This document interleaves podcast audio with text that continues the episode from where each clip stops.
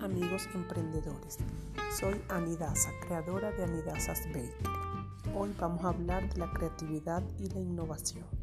La creatividad es un proceso mental o capacidad de generar nuevas ideas y conceptos. Es crear algo nuevo y original.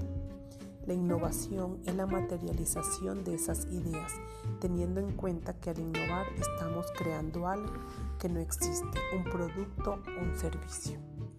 Aunque la creatividad y la innovación están relacionadas entre sí, debemos establecer sus diferencias. La creatividad es un proceso mental, todos somos creativos, mientras que la innovación es un proceso productivo. Para la creatividad no requerimos inversión económica. El proceso innovación se requiere una inversión de dinero. Muchas gracias.